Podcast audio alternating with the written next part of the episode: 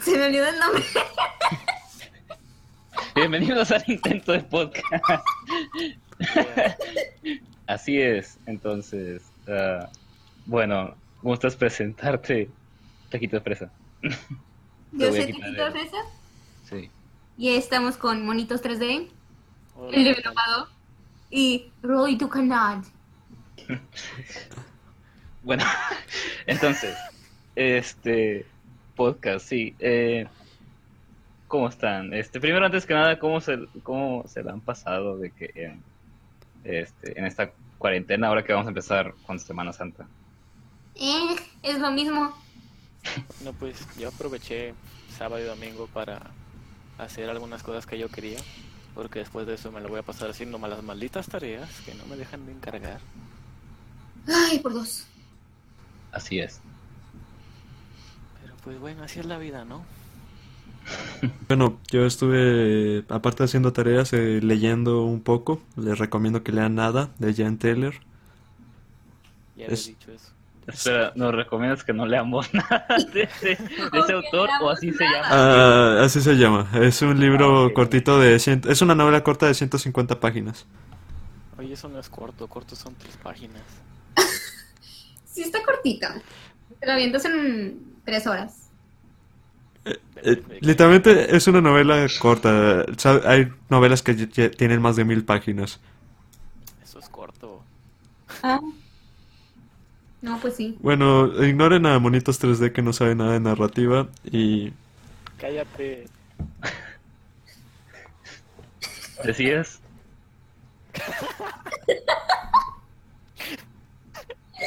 Grande wiki. ¿Decías? Simplemente que recomendaba esa novela y eh, supongo que ya deberíamos empezar a hablar del tema del episodio. ¿Cuál es el tema?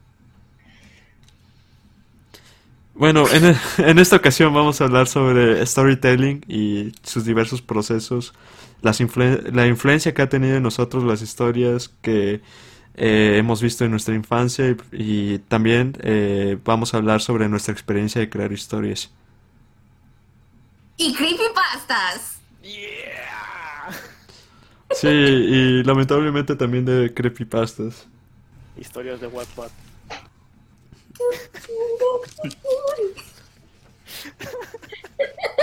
Sí, espectador promedio, si pensaba que esto podía ponerse peor, también vamos a hablar de historias de Wattpad, por alguna razón. Es gracioso porque todavía ni siquiera sale el capítulo cero. ¿Qué podemos decir? Este es un podcast cursiado. Así Yeah. es. Podcast curseado de Semana Santa. Entonces, qué bonita forma de empezar la Semana Santa. Bueno, entonces, este, pues sí, ¿qué- ¿de qué, de qué tema quieren hablar? ¿Quieren empezar con el, el perro que come cereal con cuchara o quieren empezar con algo más light? Creo que primero más que con storytelling. Espera, me acabo de acordar de algo muy genial. A ver, ¿dónde, dónde era esto? Era... Eh, sigan ustedes mientras yo busco esto. Ok, muy bien. Ok. Yo propongo que hablemos sobre las historias que más nos han influido. ¿Por qué queremos contar historias? ¿Por qué es importante para nosotros inclusive eh, intentar contarlas o explorar desde nuestra perspectiva eh, diferentes eh, historias? Ok, Eh, entonces, bueno, ¿alguien quiere empezar con eso? Yo estoy procesando la respuesta. ¿Por qué no nos das un ejemplo? Ah, de acuerdo. Eh, yo creo que todo el mundo eh, aquí, al menos en este podcast y quién sabe las personas que nos están escuchando, empezamos eh, a interesarnos por las historias o por la narrativa en general, por los cartoons. Ah. confirmo. Antes que igual que tal vez, posiblemente antes que un medio, por ejemplo, literario. Entonces, esos bloques de canales que ya fueron leyenda y ahora están en decadencia, como Cartoon Network o Nickelodeon, formaron mucha parte de, nuestros recuerdos. Como podría ser eh, Cobarde el perro cobarde, Invasor Sim, entre muchos otros. Así una caricatura que se llamaba Creepy de una niña que tenía bichos. ¿De una niña que qué? Tenía una fam- su familia eran bichos. Ah, sí me Ah, acuerdo. sí. Estaba bien extraño. Me encanta. Este, yo creo que un ejemplo de narrativa muy chido sin usar necesariamente la voz es eh, la de Samurai Jack, que tiene de que muy poquitos diálogos, pero sin embargo expresa bastante mediante las acciones del personaje y los sonidos de su alrededor, también los colores. Este, de hecho, el ejemplo perfecto es el de, creo, que se llamaba como Black and White o Light and Dark, una cosa así, el episodio donde se enfrenta con un ninja de la oscuridad. Literalmente todo el episodio es en blanco y negro. Este, bueno, todo el episodio. Pero sí de que cuando están combatiendo. Y está muy padre como, como se, hay una cierta expresión como del bien y el mal, ¿no?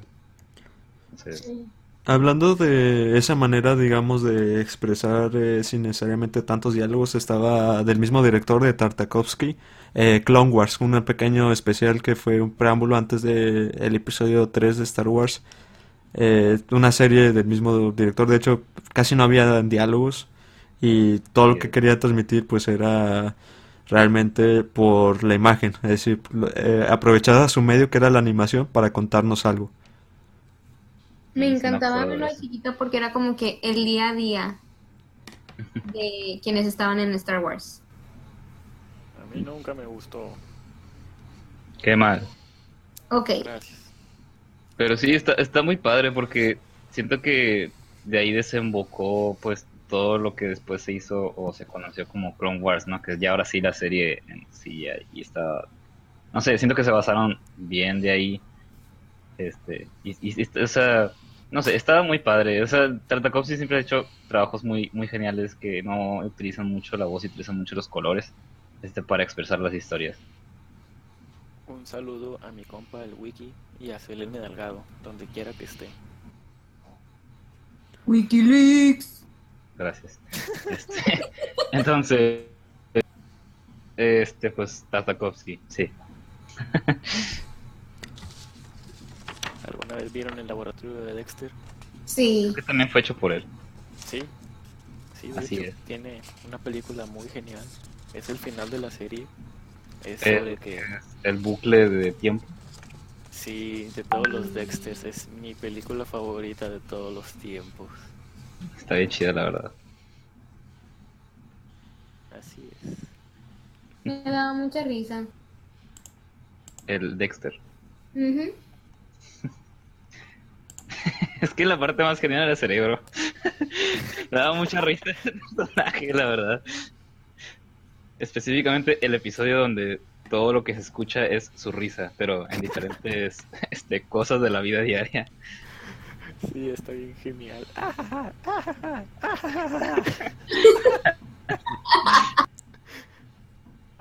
¿Se acuerdan de Puka? Pero antes de que saliera la caricatura, que eran como que pequeños cortos. Sí. Hay uno que me encantaba que era tipo una imitación del viendo a Puka como la del aro. Oh, Ah, ya, sí, ya sé cuál es. Y es como que ese pequeño corto de terror. Yo lo vi y fue como que ¡ah! desde ese momento me enamoré de Puka. Y aparte era de lo poco de que ya te exponía en su programación. Jetix nunca volverá. Qué bueno, porque la verdad no era tan bueno. Sí, la... Sí, no era tan bueno. O sea, realmente lo que nos este como conecta con ellos es de que pues era parte de nuestra infancia, pero realmente no era así como que tú digas, uy, genial, no. Lo que era genial era 11 niños. Uh, eso sí. 11 niños, mis respetos. Lo que era genial y aparte creo que influyó en la industria de la animación de las caricaturas de Cartoon Network del 2000 a partir de 2010 fue, era Flapjack. sí, Era muy extraño. estaba muy curseada esa. Sí, est- estaba muy cursiado, pero fue el punto para que, que influyó a los que crearon un show más, a los que crearon Hora de Aventura, a los que crearon Steven Universe. Sí. De jardín. Ay, amo esa caricatura. Es mi favorita. Muy buena serie. Así es. Entonces, pues, pues sí, este, ¿qué otro, otro tema o cuál, a partir de este tema, ¿qué desemboca Rey de los Patos? Eh, bueno, eh, ¿por qué ahora, por qué queremos contar historias? Es decir, sí, eso fue parte de, de quizás de nuestra infancia y lo que nos llamó tal vez para saber que era una estructura de narrativa, pero eh, ¿qué es lo que les ha influido o por qué eh, todos aquí, al menos en este, eh, los participantes de aquí, hemos querido o ambicionado contar historias o ya lo hemos hecho a través de diversos medios? En sí, bueno, aquí ustedes han leído mis cuentos y alguna de mis historias. Unos dirán son, que son un poquito oscuras. Oh. Yo digo que es entretenimiento familiar. Mm.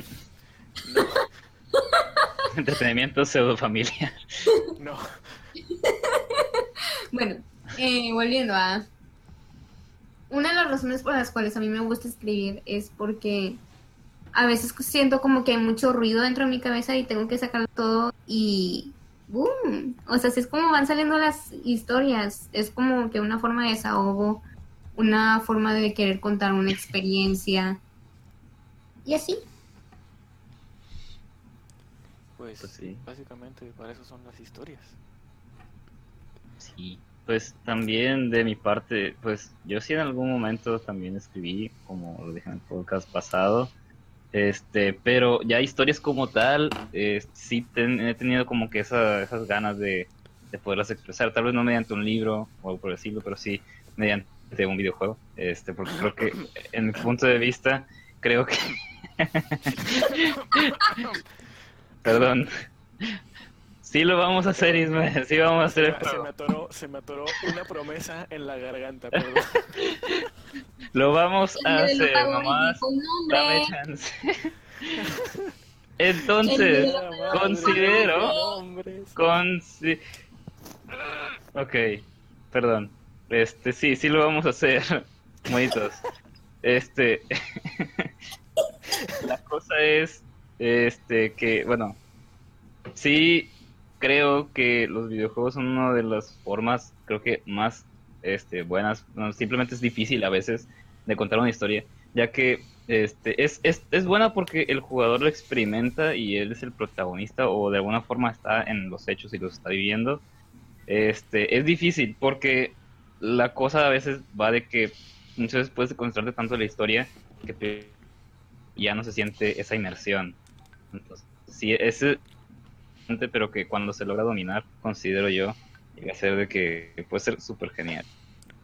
De hecho, hablando de los videojuegos en general, yo creo que es uno de los medios eh, que puede presentar más reto, porque una manera en la que experimentas la historia es a través de, creo principalmente del gameplay.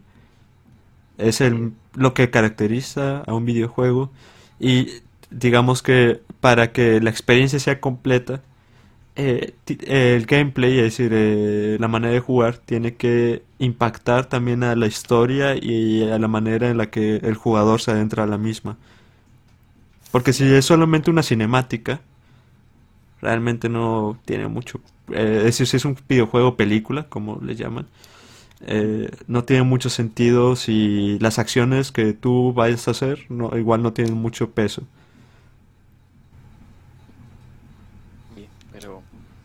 hay todos en los que realmente, o bueno, no es el mejor juego del mundo, pero tiene una buena historia o está muy balanceado y pues ahí te das cuenta de que no necesitas realmente un grandioso, increíble gameplay para contar una interesante historia.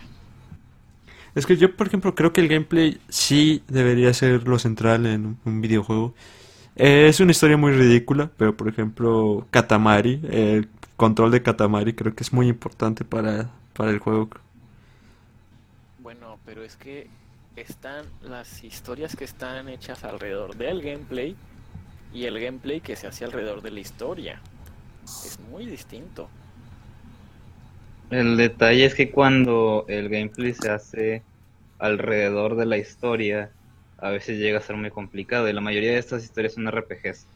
Este, porque sí, es muy padre cuando, por ejemplo, Undertale hace su historia a partir del gameplay, porque son, o sea, son ah, pequeños como minijuegos a final de cuentas, pero todos están dentro del, de, o sea, vaya, no sé cómo explicarlo, es... Sí, o sea, eh, eh, básicamente está hecho de que, o sea, el gameplay son minijuegos, ok, es de, esquivar cosas o de pequeños como juegos de plataformas chiquitos, este, y al final es como un RPG, pero no lo es. Este, y luego ya a partir de esa mecánica de darte como que algo así más, eh, más libre de minijuegos, ya te ponen una historia. Pero no son minijuegos así simplemente como cualquier otro, o sea, no son como los mayoría de los juegos de celular donde es el mismo minijuego y cuentan una historia, o sea, no es así de aburrido, sino que hace un buen balanceo para que a la hora este, de ejecutar el juego eh, realmente no esa diferenciación, o sea, no hay como un es más fuerte que la historia o la historia es más fuerte que el gameplay, o sea, uno necesita del otro para poder funcionar y creo que eso es cuando está súper genial, o sea, cuando las dos cosas hacen eso, de que necesitan de uno del otro para funcionar y sentir la inmersión o la experiencia de la historia, este, ahí es donde creo que es como que está genial, ¿no? Bueno, o sea, también es muy... Ok. Es muy difícil balancear a veces, bueno, la mayoría de los casos es difícil balancear el gameplay con listo. Sí. Es el punto, ese, es realmente el reto. O sea, por ejemplo, otro juego que también balancea bastante. De hecho, un amigo este que tú conoces también, alguna vez me dijo que este si algún día quisieras hacer algún juego que y, el juego tuviera historia, que tratara de que la mayoría de las cosas del juego tengan que ver con la historia o tengan sentido con la historia. Este, un buen ejemplo, en este caso, por ejemplo, es este Dead Space, que de hecho toda la interfaz del juego está en tu espalda. O sea, todos los, los medidores, todas las este, todas las cosas que tengan que ver con, con los números, o sea, tus, ya sean tus puntos o sean tu, este, tu vida o en sí cuánta munición tienes, todo se ve por el juego, o sea, no se ve en una interfaz aparte, sino que están todos juntos y al final de cuentas la historia se cuenta, este, y se cuenta eh, directamente a la, a la persona que está jugando gracias a las mecánicas y a todos los, todo lo preparado que está ya el escenario para meterte como que en ese mood de miedo. Muy chido. Estoy hablando del primero, no del segundo ni del tercero. ya los demás son otra Muy bien. Pues bueno, yo creo que ya, creo que hablé, creo que hablé demasiado. bueno, entonces, alguien, alguien más. Menos, Menos que debo cortar, no te preocupes. Muy bien. Entonces, ¿alguien más quiere dar como que su punto de vista de todo esto? Yo digo que este pues uno Goti 2020, ¿no? Más, más, bien Tetris 99 para Goti fue del año pasado. Sí, too late. Rayos. Bueno, eh, cambiando a otro medio, por ejemplo, creo que todos aquí, eh, bueno, más bien todos aquí tenemos una historia escrita. Ya tenemos, por ejemplo, Taquito de Fresa que ha escrito varios poemas, ha escrito varios cuentos y ha jugado o es una jugadora activa de D&D. Olis. Y... El developer y su universo de historias. Que aún están por contarse. No, bro. Sí. No, porque nunca las vas a terminar de contar. Sí, sí, las voy a terminar de contar. Este, decías, Oído Canal. Y, por ejemplo, eh, mi pregunta es hacia ustedes. Eh, plane... ¿Ustedes que hagan sus historias para publicarlas en algún momento o es solo para ustedes y simplemente dejarlos ahí? Sí, yo quiero hacer una serie animada. Sí y no. La verdad es que ustedes saben que yo tengo sueños bien raros y que a partir de esos sueños yo he como que pensado algunos cómics o cuentos o historias y así. Y es un, o sea, tengo una idea, a veces los escribo y los tengo, pero no me da por publicarlos. No sé si sea miedo o si sea que simplemente quiero guardármelas para mí. Pues tus historias son no malas, son muy únicas.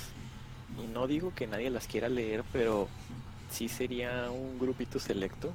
O sea, sí tendrías tus, tu grupito de lectores y todo. Yo no veo por qué no algún día publicar alguna. Yo digo que Eh, sí. Tal vez Es estaría bien una historias son recopilación. cuentos para niños. No. No es Tus cierto. historias, tus historias son como los cuentos de este, los hermanos Grimm. O sea, son de que parecen de niños, pero realmente son otra cosa. Ajá, porque tiene una temática muy infantil. Por ejemplo, una de ellas se llama El mundo de Luisa. No, no es cierto. Se llama El mundo de Lucía. Y trata sobre una niña que vive en su propio mu- mundo y te lo pinta bien bonito de que, ay, sí, polvo de hadas, pero en realidad el polvo de hadas es cocaína. Y ¿Qué? ella anda sufriendo bajo muchos entornos que la hacen irse a este mundo de fantasía. Cielos.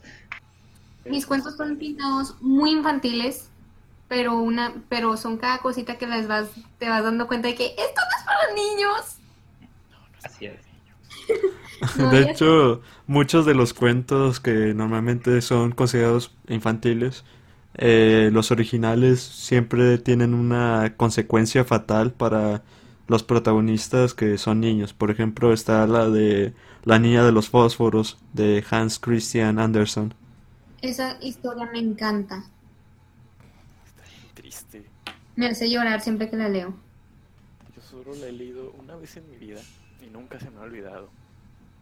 Yo la leí cuando estaba chiquita y me encantó. No, yo la leí cuando estaba pequeño y fue como que no, ¿por qué? Esto no está bien.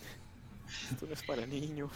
Es que de alguna forma esas historias antes eran para dar una lección a los niños. O sea, era Mm. más que nada eso. O sea, de la temporada donde vivían los hermanos Grimm, por ejemplo, la mayoría de las historias precisamente son de que protagonistas niños porque tratan de decirle a los niños como que si no te vayas, o sea, por ejemplo, en el caso de este Hansel y Gretel es como que sí, pues no te vayas, o sea, tú niño, no vayas ahí al bosque este a buscar o hacer tonterías porque puedes encontrarte con gente rara y te va a engañar, ¿no? O sea, tra- trata de alguna forma sí, o sea, trata de alguna forma extraños. Exactamente, trata de dar una buena lección, sin embargo, lo has- en ese tiempo, eran otros tiempos y lo hacía de una manera más eh, drástica.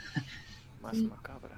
La verdad es que yo siempre desde pequeña he disfrutado del horror y me di cuenta de eso cuando a los siete años leí una historia sobre una chava que tenía un listón en el cuello y que cuando se muere se lo quitan y se le cae la cabeza. Y fue uno de mis cuentos favoritos. Entonces mis cuentos tienen como que esa pinta de infantiles, pero tienen un trasfondo muy de horror. Porque al final son cuentos para personas como yo que les encanta todo lo que es así.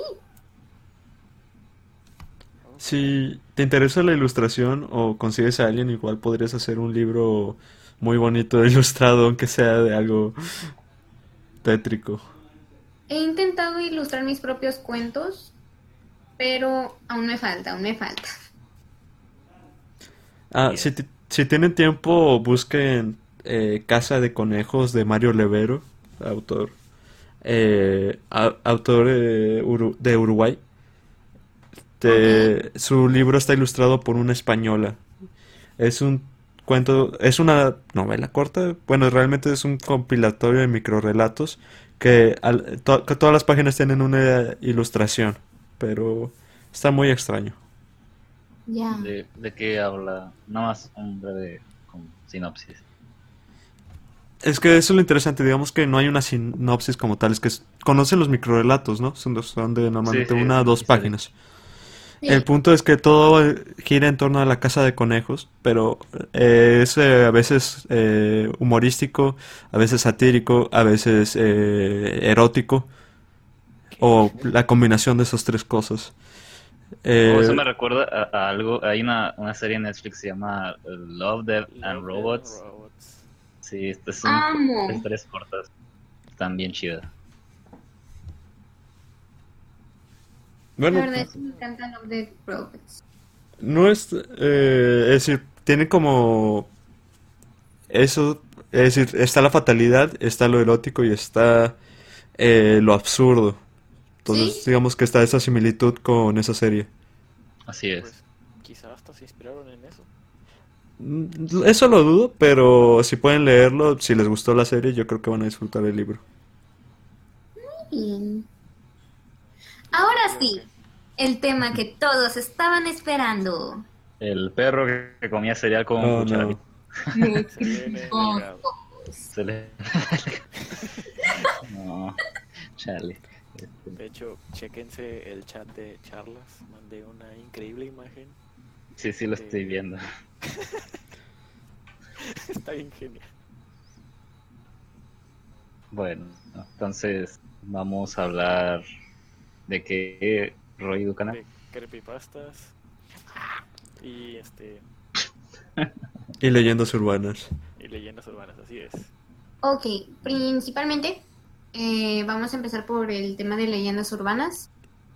Am, Vamos a empezar con el tema que está más vivo, ¿no? El, el, el perro. Yo diría que termináramos con eso. Es decir, es algo... para que ahorita llegaran tantos memes y tantas creepypastas, tiene que ver porque desde un principio se contaban como leyendas y te daban miedo porque eran cosas de que, ¿y si me pasa? ¿O, si, o ¿y si se aparece esto? Mira, vi un, vi un video de, del- ¿cómo se llama este? El Dracer, este, donde hablaba de una manera, pues, seria, pero al mismo tiempo, pues, humorística, porque, pues, el tipo hace videos humorísticos, este, eh, de que, oye, realmente si lo piensas, es como que, tan solo piensa en un momento, o sea, si entras a tu casa y de repente ves al perro que ves todos los días, o sea, tu perro, de repente en la mesa, comiendo cereal con cuchara. O sea, al principio es absurdo, pero si lo piensas bien, sería. daría miedo. Sería como que. O sea, no, no sabrías qué decir, no sabrías qué hacer. Y tal vez estaría mucho Yo- pánico. Yo no sé ustedes, pero yo me pondría a comer cereal con él. Por dos. Sí, sí, es- estaría bien chido que mi perro se pudiera servir cereal solo, o sea, ya no tengo que darle croquetas.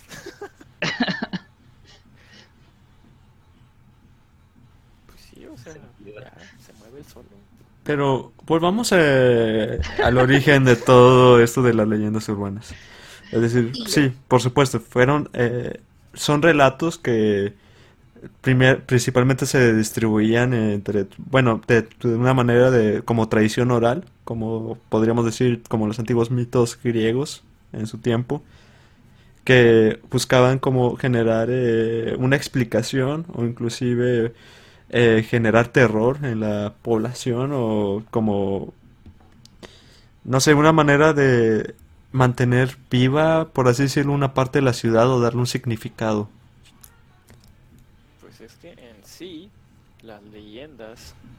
Son como los cuentos infantiles, solo que para adolescentes y adultos. Eh, son para advertirte o para contarte algo que quizá no sucedió, pero es necesario recordar.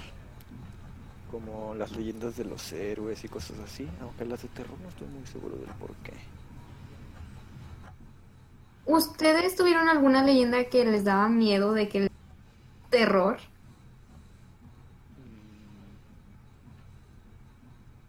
He escuchado muy absurdo tal vez, pero a mí sí me daba culo la de Bloody Mary. ¿La de qué? O sea, la de Bloody Mary. Este, no sé, tal vez es algo de que bien X porque pues, la historia es algo moderna en el sentido de que fue modificada muchas veces. Este, pero sí, o sea, no sé, en ese tiempo el verme a un espejo ya era, ya me daba cosa. O sea, hubo un tiempo donde sí estaba como con ese tema en la cabeza y sí me daba un montón de cosas. Cualquier especie de espejo. A mí, una que me daba así mucho, mucho miedo era la de las brujas. Que si veías una lechuza de que muy grande, era una bruja y tenías que decir no sé cuánto padres nuestros y cuántos rosarios para que se te quite la maldición porque si no te iban a te iban a matar o te iban a comer. Y ahí me ves toda desesperada intentando acordarme del Padre Nuestro. Pobrecita.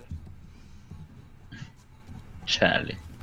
Yo la verdad no recuerdo alguna leyenda o algún mito. Porque cuando yo estaba pequeño, ahora que lo recuerdo, los niños que vivían cerca de mi casa y, al- y con los que iba a la escuela, en realidad más bien me querían asustar con las historias, las historias, las películas, porque yo nunca veía películas de terror y ellos sí.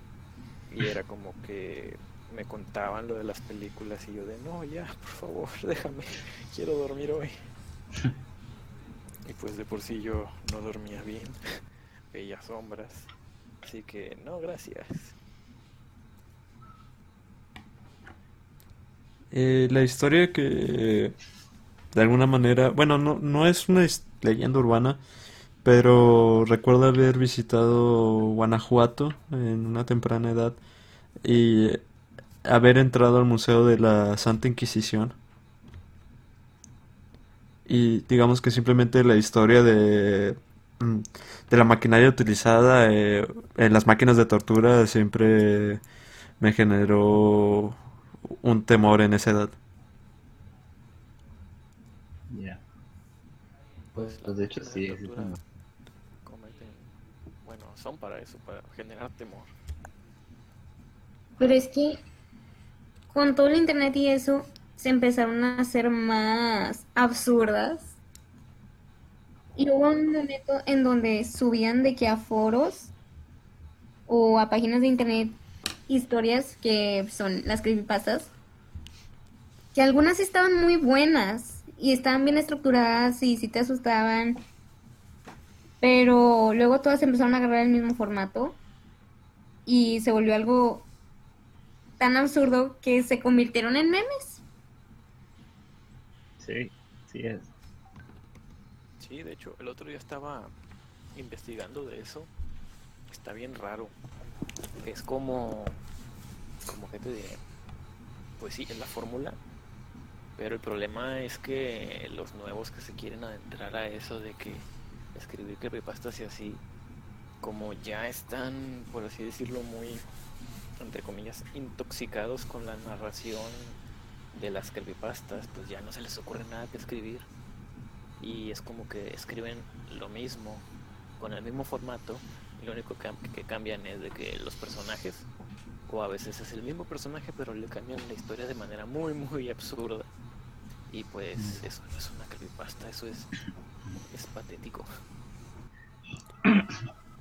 Sí, de hecho, ¿sabes? Algo, algo curioso que sí me he dado cuenta de los creepypastas es que son, ah, o las historias específicas de las creepypastas siempre están, o tal vez eso les agrega un poco más de misterio, en aquel momento, ahorita ya no tanto, que estaban un poco mal narradas, ¿sabes? O sea, por ejemplo, vamos a un clásico de internet, por así decirlo, este, Jeff the Killer, es de que una, una de las historias de que está bien mal escrita, o sea, cuando la lees, en aquel momento que te estabas más chiquito, era como que sí te daba miedo, porque precisamente te provocaba un montón de misterio, pero ahorita la lees y es como que todos los errores de, de, o sea, narrativos y realmente ahorita ya, ya no te da por tanto miedo, nada más, lo único que te da miedo es porque viene adjunta una imagen de, de un mono con sin, sin, sin párpados, o sea, es todo, pero realmente la, la historia está me.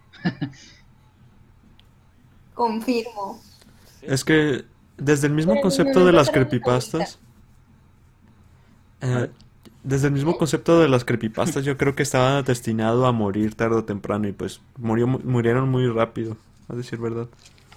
Es decir, es un, son unas historias que sí empezaron siendo entretenidas, inclusive unas eh, generaron un impacto, digamos, en toda internet, pero tarde o temprano la misma idea de ir copiando ciertas ideas como su mismo nombre, eh, pues lo terminaron matando. Bueno, es que en sí, en sí, en sí, las creepypastas no empezaron con las historias ficticias, empezaron con las copypastas. Sí, Por eso se llaman creepypastas. este, No. Eh,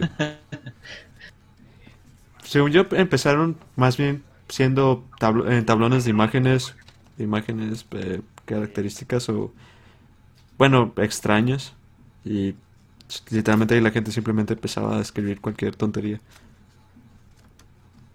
Y pues es que eh, las, las copypastas, pues originalmente creo que su origen está en las eh, eh, en 4chan, ¿no? Este, donde contaban este, ya sea historias pues del día a día y poco a poco se hicieron cada vez pues historias burdas, ¿no?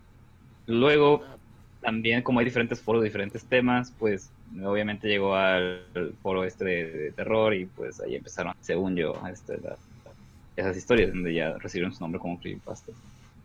Es que en sí las copypastas empezaron con los correos electrónicos en el que te mandaban la típica de las típicas cadenas, de hecho, ahí empezaron. O sea, de que manda este correo a 25 personas porque esta mujer se murió hace 50 años y te está mandando un correo específicamente a ti. Y si no lo mandas, en la noche te va a matar. Cosas así. Y así fue como empezó realmente. Ok, tiene sentido. Es parte de una investigación extensa que tengo de información falsa en internet. Siempre es importante tener información falsa en la internet. No, Pásame, Eso suena muy mal, o sea, es informar a la gente. está Eh. súper mal. Sí. Oye, ¿de dónde van a sacar las tías sus cadenas de WhatsApp? Yo estoy harto de eso. pero valió la pena, ¿no? Es que no puede ser. El otro día mandaron una cadena de rezos para curar el coronavirus. Ah, México.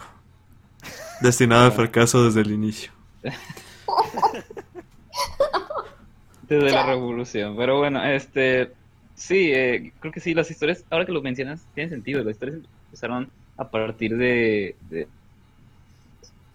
Sí, porque sí, sí me acuerdo que, que las mandaban ahí. Tal vez no con el inicio directamente, pero sí con el inicio cuando la gente empezó a tener correos personales. Sí, es cierto. Y pues ahora tenemos joyitas como la familia de Jeff the Killer y el capítulo perdido de Barney. O sea, obs- observa eso, o sea, fue de, de un... De hecho, también antes de empezar el podcast estaba hablando con Taquito de Fresa de respecto a, por ejemplo, una buena historia de, de aquel tiempo era eh, este, el de Ben Drown, de, de la leyenda de Zelda. Era como que, ok, era una buena historia porque era como que la pionera que empezó con, con el tema de los videojuegos malditos, ¿no? Entonces, Oh, sí, sí, Es- sí. Sí, entonces esa, esa historia está buena, pero el problema fue que poco a poco mucha gente empezó a repetir la exactamente la misma fórmula una y otra vez con diferentes videojuegos que llegó al punto donde ya se hizo así como que un meme, o sea, ya, ya era algo burlesco, ya no daba miedo, ya te daba risa. O sea, Pero al grado de que- importancia. así es. O sea, literal, el tropo de no le di importancia.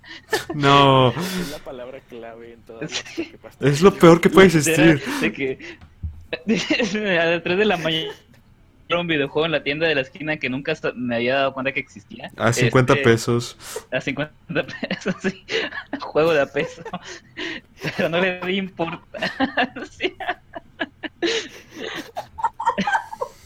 Ven, da risa. Eso es lo triste de ese asunto. Recibí una amenaza de muerte, pero no le di importancia. Y- Compré una muñeca que se veía muy rara, pero no le di importancia. Exacto.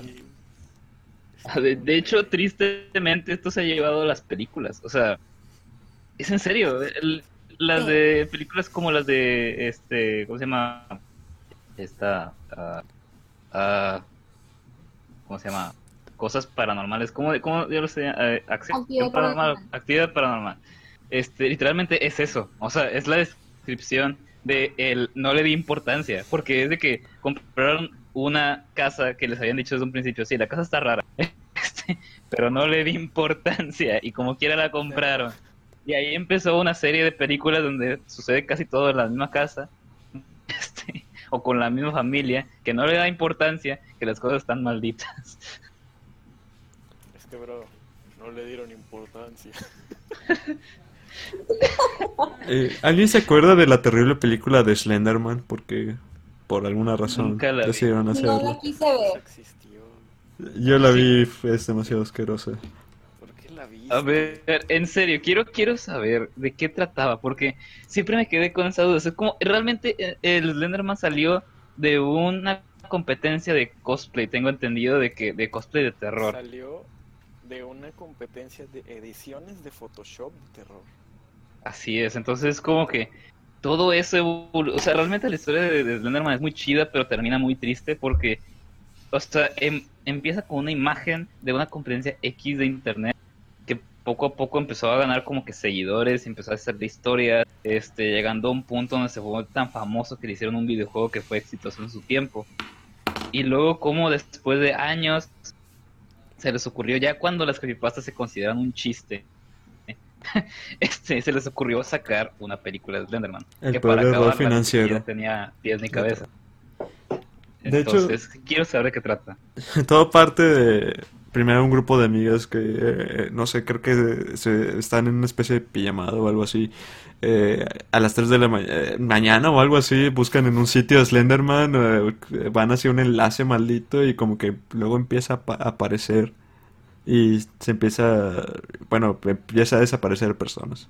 Y entre esas personas está ese grupo de amigas que, que abrieron ese enlace ya que los llevó a esa página. O sea, básicamente es creepypasta la película. Es una estupidez. No eh, sentí que perdí mi dinero ya esa vez entre dos por uno o algo así. Oh, no. Que eso, eso sí es muy triste. La verdad es que el problema es que la- las personas que hicieron la película no trataron la historia como lo que es un mito. Exacto. Sí. ¿Saben? ¿Sabes que hubiera estado mejor? Que hubieran aplicado la fórmula del realmente no pasó nada. O sea, eh, hay muchas películas de terror que eh, son muy exitosos porque utilizan esta fórmula de que te dicen que hay algo muy malo, o sea, de que una, una entidad que te va a matar o algo así, y nunca sabes qué es o nunca la alcanzas a ver, y tal vez al final de la película te muestran que realmente era algo que no existía y que tú te estabas haciendo todas esas, esas ideas. Eh, Eso, eso hubiera la- funcionado genial, creo yo. Algo como la bruja de Blair también hubiera funcionado bastante. ¿Ustedes vieron una película de Oculus? Esa no la vi. Me suena bastante, pero no la vi. Cuando la vi por primera vez, yo dije, esta película está malísima. Pero luego la empecé a analizar y es... Se trata mucho de jugar con la mente de las personas. Porque creen que un espejo está maldito y es el que está causando que la gente vea cosas y se mate. Pero es como que en sí, a lo que yo creo cuando la vuelvo a ver, es que realmente las dos personas sí estaban mal y fue lo que ocasionó que tuvieran estas visiones. Así es, es que esa, es la parte interesante de esas películas, que al final te muestran que todo era un algo mental, ¿no? De hecho, han hecho experimentos con, con eso. Eh, Una vez, eh, eh, no me acuerdo cuándo había visto un video de que a una serie de, personas les decían de que, ah, hay una serpiente ahí en el árbol y, y pues al principio no les creían, pero se lo repetían tantas veces que como que lo empezaban a ver y dicen, no, sí, ya vi que se movió y todo, y, y realmente no había nada. Entonces, ese, ese tipo de cosas están, o sea, creo que es una fórmula muy buena que ha faltado mucho de aprovechar en el cine, creo yo. También el hecho de, digamos, en las películas que tienen un monstruo, entre comillas, es no mostrar el monstruo. Como Exacto. La Bruja de Blair, la primera, no el remake de 2017. Era una película muy interesante porque realmente nunca salió en pantalla la supuesta bruja, sino eh, siempre mantenían esa tensión y habían varios elementos, por ejemplo, eh, en la noche, no sé, se movían las ramas o simplemente la gente, cuando corría la persona tenía la cámara en mano y no grababa lo que le estaba persiguiendo, sino que estaba grabando lo que estaba enfrente. Es que sí pasa, bro. Entonces, yo creo que, por ejemplo, si se, ya se hubieran arriesgado en hacer, un- volviendo a la película de Slenderman, arriesgado a hacer esa cosa, no hubieran mostrado a Slenderman. Es que ese es un problema. Slenderman se aparece con un horrible CGI y básicamente mata todo el, todo el impacto que podría haber tenido. De hecho, hasta en el mismo juego de Slenderman se trata este tema, o sea, en el sentido de que nunca se te aparece hasta el final, o sea, se te aparece, vaya, hasta el final de que cuando ya pierdes, se te aparece pequeños momentos y eso es lo que te causa impacto, o sea, que no sabes que realmente cómo se ve de cerca, porque si lo ves, de hecho, te, te mata. Entonces, creo que, digo, yo no vi esa película, pero así como me lo comentas, siento que sí pierde ese impacto porque es como que ya lo estás viendo, ya lo, ya lo viste y sobreviviste a eso. Y es como un, bueno, ahí está, existe y X.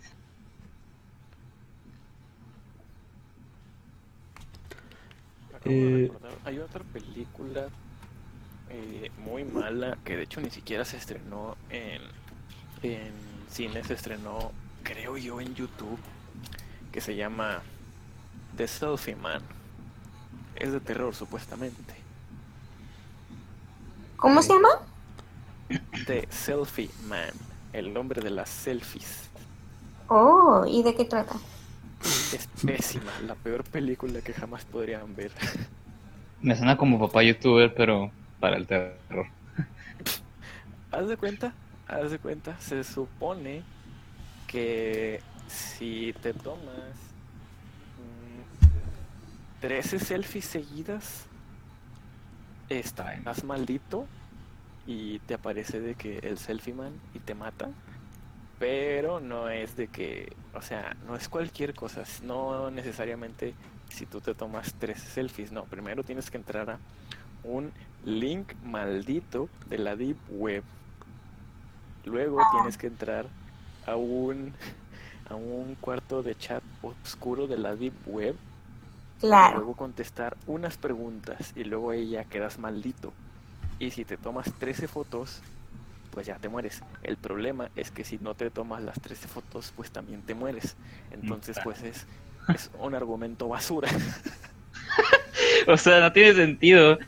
Sería No, diferente porque- que sería diferente que para salvarte tengas que tomarte esas tres selfies, ¿sabes? Pero en el proceso pasas por un, un- algo muy terrorífico. Pero si te Sí, vas a morir de todos está- modos, como que, bruh. Está bien absurdo porque, o sea, el proceso es completamente evitable. O sea, simplemente no entras a la Web y ya. Pero no. Es que no le dio importancia. que no le di importancia. No, qué mal. Sí, y es de que cuando te explican todo eso, que es como que los primeros 40 minutos de la película, después de eso es de que aparece el selfie man. Y supuestamente era el plan de un loco de la Deep Web que se suicidó, por cierto, tomándose una selfie. y luego puso una, una sala de chat oscuro en la Deep Web, hizo todo el rollo ese solamente para matar gente. Pero ya estaba muerto. Sí, O sea, era un fantasma, básicamente. supuestamente. O sea, ni siquiera se explica porque está malísima la película. Ok. No, pues está bueno. Ahí les paso el dato, ¿no? Espero poder olvidar que existe esa cosa. No te voy a permitir que lo olvides. Qué mal. Sí. Bueno, ya que estamos hablando de historias malas, pues vamos a hablar ya de una vez del elefante en la habitación, el perro con la cuchara. Terminar de matarla. Vamos a matarlo de una vez. Este, pues sí, perro con cuchara. Yo la verdad, si viese a un perro comer con una cuchara, sería como que, que le tomaría video o foto y luego me sentaría a comer cereal con él. Sí. Literal, yo haría algo así. Yo sentiría que estaría en un trip o algo así. O sea, no sé, me daría mucha risa, tal vez nervioso al principio, pero si me habla el perro y me platica normal, sería como que, ¿cómo estás, compa? O sea, sería algo Sí. normal. Como, como el meme que está el perro comiendo cuchara y nada más dice, ¿qué onda, primo? ¿Cómo le fue al Cruz Azul? está bien cagado.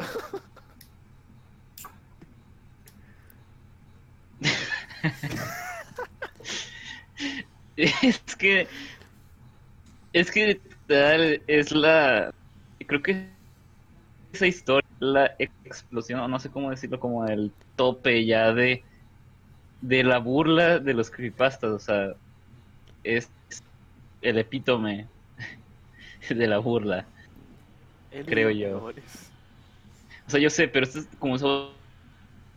Siento que es como que, ok, aquí ya se dio cuenta que ya las o sea, ya son algo de comedia, ¿sí? algo que da mucha risa, de hecho, porque es un tropo, o sea, es un algo que no tiene sentido realmente. Y Es se supuestamente da dar miedo. eran buenas. Así es.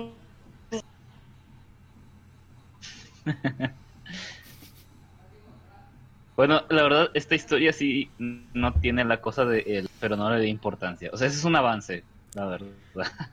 En sí lo tiene implícito porque el, el primo, o sea, el protagonista y los demás no le dieron importancia al hecho de que el niño dijera, es que el perro estaba comiendo cereal hasta que vieron el dibujo. Así que está implícito él, pero no le dio importancia. Bueno, sí, pero de alguna forma pues no lo trae explícitamente. Y creo que es un logro, o sea, es de alguna forma el autor, quién sabe, el autor, este, logró no dar con eso, no dar con eso directamente. Porque, digo también, o sea, es normal, si te dice tu primo, es que vi al perro comer cereal con cuchara, pues vas a decir, no, o sea, ¿cómo va a pasar eso, verdad? Claro, ya pasas pues todas las consecuencias y pues, digo, ya tiene sentido. Pero no es un, es que no le da importancia, pero no fue uno como los de la mayoría de las historias. O sea, fue uno que tenía una razón, realmente. Mm, pues sí, pero estaría bien cagado que llegara tu primo y te dijera, primo, primo, vi al perro comiendo ce- cereal con cuchara. Y tú así como que, ah bueno, no le doy importancia. estaría, estaría muy cagado. Sí, pero es que, pues, no sé, podría ser que tu primo esté diciendo cualquier otra idiotez como, no sé, como cualquier otra y simplemente es algo, podría ser algo cotidiano, no sé. Bueno, puede ser, puede ser. Puede que sea algo y que sea ya normal entre ellos. Que él ya sepa que el perro come cereal con, con cuchara, pero puede ser un secreto para él. ¿Qué más? Yo creo que todos estamos viviendo ahorita en una crisis porque nadie le está tomando importancia al Canal 5. Eh, sí, no, nada, está bien chafa eso, la verdad. Yo investigué de eso y es de que Canal 5 contrató una empresa para que le pusiera tweets en la noche y cosas así. Era Pero- lo que estaba hablando ma- hace más más temprano con antes el no. de los platos porque me preguntó qué, qué era lo que yo pensaba y yo, o sea, como mercadóloga, Ajá. sé que eso es una estrategia de bajo costo para atraer gente y para que se estén todos hablando del Canal 5. Sí. Algo que sí es Selene Delgado. No sé ¿Yo? ustedes, pero yo ¿Sí? sí alcancé a ver de que el spot de servicio a la comunidad en el que salía Selene Delgado, yo sí lo alcancé a ver cuando era niño y sí me dio miedo cuando lo vi. Yo nunca lo vi, ¿de qué trata? Eh, Canal 5, por ahí, principios de los 2000, finales de los 90, tenía un, una sección cortita, o bueno, no tan corta, como duraba como 5 minutos, de servicio a la comunidad. Y era de que la gente podía mandar fotos de desaparecidos a Canal 5 con información. Y supuestamente ponían pues la foto y decían de que pedimos ayuda para buscar a tal persona que se perdió en no sé dónde y ponían la foto. El problema es que con lo de Selene Delgado estuvo 8 años la misma foto siendo transmitida en Canal 5 y nunca la encontraron. Ay, no. Sí, pero es que lo raro ahí es que se dice que nunca existió Selene Delgado. Ay. En serio, porque si tú ves la foto de Selene Delgado, es como que. Es más, es más. La voy a buscar y se las voy a pasar. Porque es una foto en blanco y negro, pero de una pésima, pésima calidad. Y pues tú piensas, si la ponen en la tele, ¿por qué mandan una foto de tan mala calidad? De hecho, ahorita lo estaba buscando y sí está de que... Bueno, hay varias fotos. Este, pero... Pero ahorita les Eh. paso la original. Mira, aquí está, en 431 por 437 píxeles, o sea, imagínate. Así de chafa está. Mira, ahí va, ahí va, ahí va, ahí va, ahí va. Selene Delgado. Oh, wow. Sí, y pues realmente tiene muy poquitos rasgos físicos y pues sí parece que no existe. Sí, parece algo como... De hecho, se parece una pintura. Sí. una muy mala pintura. Y pues por eso surgió el mito urbano de que Selene Delgado nunca existió, pero por alguna razón lo pasaban en el canal 5 por Sí, 8 puede- años. Si puedes poner esta foto en el podcast, te lo agradecería bastante. ¡No! ¿Qué es eso? Es que es la misma, el mismo spot de, de Selene Delgado, pero con la foto del perro que comía que tenía con cuchara. Pero todo mascotic. Qué mal. Voy a, voy a poner una recopilación de fotos de, de Selene Delgado. No sé por qué eh, tratamos de verdad este tema, esto ya se torció demasiado rápido. A ver, Ricardo, ¿de qué se trata el podcast?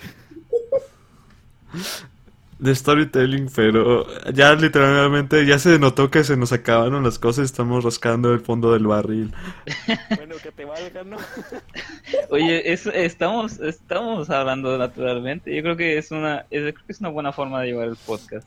Sí. Este, La verdad entonces, es que voy a tener que cortar muy poquitas cosas y qué bueno. sí. Entonces, pues Y sí, no pasa este, nada con que sea largo. Sí, de hecho está mejor. Bueno, paradójicamente este podcast está más cursiado que el otro, pero va a quedar mejor. exactamente. Ese es el punto. Este es un podcast cursiado.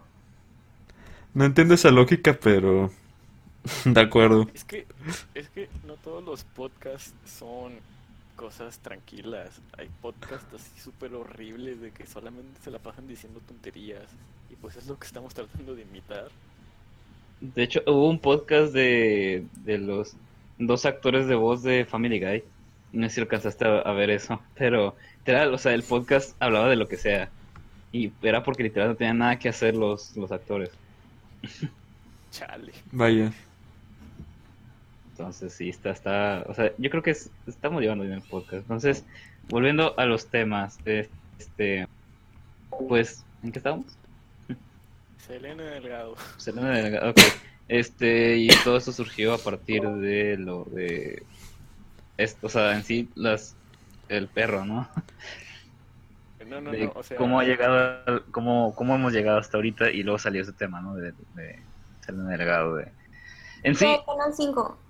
sí, ah, sí, sí, sí, lo de Canal, de hecho, de Canal 5. ¿Qué onda con eso? O sea, todavía no, no lo comprendo bien. O sea, es simplemente que ponen grabaciones a las 3 de la mañana en Canal 5. ¿Es todo? No, en, tu- en el Twitter de Canal Sí, 5. sí, es- Ah, de cuenta, ¿has visto esos videos que literalmente es, es algo sin sentido, pero está hecho específicamente para que te dé miedo? Sí. El típico de que la bruja, que se ve todo en blanco y negro, con muy mala calidad de todo. Ujú. Bueno, esos videos se, se les llama finijarios. Ah, ¿Cómo se escribe eso? Ah, F. Espera, déjame lo escribo. Sí, mejor. Es Finijarios. F-I-N-I-H-A-R-I-O-S. finijarios. Fi- finijarios. Ok. ¿Y eso Ajá. qué significa realmente? Eh, no sé qué significa, pero el punto es que eso es lo que ponen en el Twitter a las 3 de la mañana y luego a veces lo borran. Y ya. Es lo único que hacen. Sí. Ok. Ah, ya entendí, ya lo estoy buscando. Ok. Sí, son pequeños como cortos que realmente pueden ser grabaciones del día a día, pero están modificados de tal forma que, que son Sí. terroríficos. Eh, sí, los típicos videos del 2006 de no veas esto a las 3 de la mañana. Sí. Y hay personas que empezaron a decir que el Canal 5 es sí, que está maldito, que es del diablo. sí, Pero creo que ese es el tipo de personas que mandan cadenas falsas en WhatsApp. Exactamente, o sea, es que Así las es. personas que se creen estas cosas, eh, lamentablemente están mal informadas, este, porque realmente, pues no, o sea, son simplemente videos modificados, o tal vez pequeños cortos, incluso experimentales, este, para provocar alguna especie de miedo. O sea, siempre he pensado este, este tema de que, ok, siempre que veas un video tiene que haber una cámara detrás, ¿no? Entonces, el simple hecho de que haya una cámara, hay otra persona grabando, o la persona está grabándolo, entonces siento que es como que le quita el miedo, es algo real, es algo humano. Este, pues, sí, pero- digo, también hay, hay depende, hay depende, porque por ejemplo hay unos que que grabados a propósito para provocar de alguna forma terror, pero hay otros que son, por ejemplo, los finiarios, obviamente están grabados de manera preparada, o sea, sí, hay muchos que son ya, que- ya hechos. Algunos Es contenido que ya existía y nada más los hicieron feos. Sí. El hecho de que los hacen, a veces no dan miedo, pero son muchas cosas que hacen que te afecten psicológicamente, que te dé miedo. Las frecuencias que utilizan, los colores. Son cosas que dices, ok, estos no lo grabaron así, pero le agregaron este, esta frecuencia de tonos que en tu psique te, te aturde, te da miedo. Sí. o inclusive simbología eh, pues dentro de tu mente nos porque al final de cuentas en tu subconsciente no sabes que estás viendo un video. Tú crees que lo que estás viendo es real. Eh, pues no, no necesariamente, porque, bueno, es que sí hay gente que realmente no entiende que es un video y sí se lo cree, pero pues hay gente que de plano sí dice, esto está, esto es más falso que la- el gobierno de López Obrador. Vaya, este, pero sí. eh, pues sí, digo también, mucho tiene que ver el factor de lo desconocido y el, y el susto. O sea, el factor de susto también tiene que ver con eso. O sea, si tú pones un montón de imágenes juntas, tal vez puede ser algo bien X, puede ser algo que ni siquiera da miedo, una imagen normal. Pero si la pones con un jumpscare, incluso aunque sea, puedes poner un doge con un jumpscare y te va a asustar. Porque es el factor jumpscare, es el factor de susto. Sí, Sí, de entonces, sorpresa, más que nada, y un volumen saturado normalmente. Así que, sí, un volumen saturado y distorsionado. eh, sí, digamos que algo te sorprenda, no es necesariamente algo que te asuste. Sí. sí Sí, entonces lo que te puede provocar, o sea, mira, por ejemplo, si ponemos el, el doge eh, otra vez, este, y lo dejamos ahí en la pantalla, tarde o temprano tal vez te da susto, pero luego lo vas a ver y te va a dar risa. porque es como que un, bueno, es doge. Pero por ejemplo, si yo pongo la imagen, como por ejemplo en el, juego de Scary Maze, este, donde pongo al, a la, ahí, a la niña del exorcista, este, y la dejo en pantalla, obviamente, además del susto, te va a provocar miedo, porque es algo que, primero, no es conocido, o sea, ves una cara que no es normal.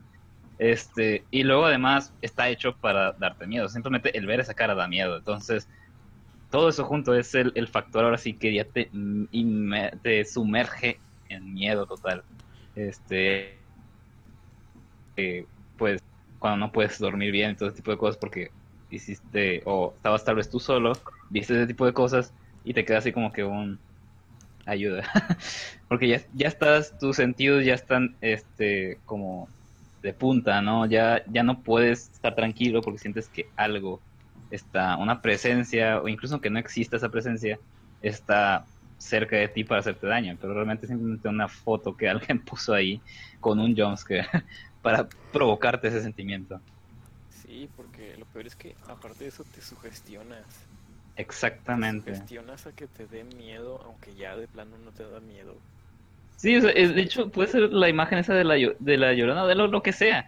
Y, y puede, eh, pero ya, de- o sea, es algo que ya tal vez conoces, pero ya te sugestionas y, y ya ahí es donde valió. Ya logró ahí su cometido. Sí, sí. Así es. Eh, bueno, ya tenemos más de una hora grabando, una hora y seis minutos. Yo creo que es el momento perfecto para terminar el episodio de hoy. No, No. Chales. bueno, acaba el episodio y seguimos hablando de mamadas. Eh, bueno, eh, muchas gracias por habernos escuchado en otra emisión. Eh, no sé si alguien más quiere agregar algo antes de terminar. Espero les guste la edición. Para este punto ya debería estar terminada. Este, disfrútenlo. Así es. Entonces, pues nos vemos la próxima, este, próximo domingo, este, para platicar de más chuchas. Este, tal vez ya no va a ser el mismo tema, obviamente. El Pero sí, siguiente ¿no? tema va a ser. em, no sé, denme ideas. Siguiente tema va a ser, no sé, lo que suceda de aquí a la próxima semana. A ver qué sucede. Siempre Y pasa ahí- algo. Sí, o sea, literalmente lo del, lo de los... El perro con cuchara acaba de salir esta semana. Entonces, está bien. Ahí tendremos un tema de qué hablar. Qué hermoso es México. Bueno, muchas gracias por escuchar. Esperemos que este podcast no se quede en una leyenda urbana y pronto termine la edición del mismo. La leyenda del Adiós. podcast. Bye.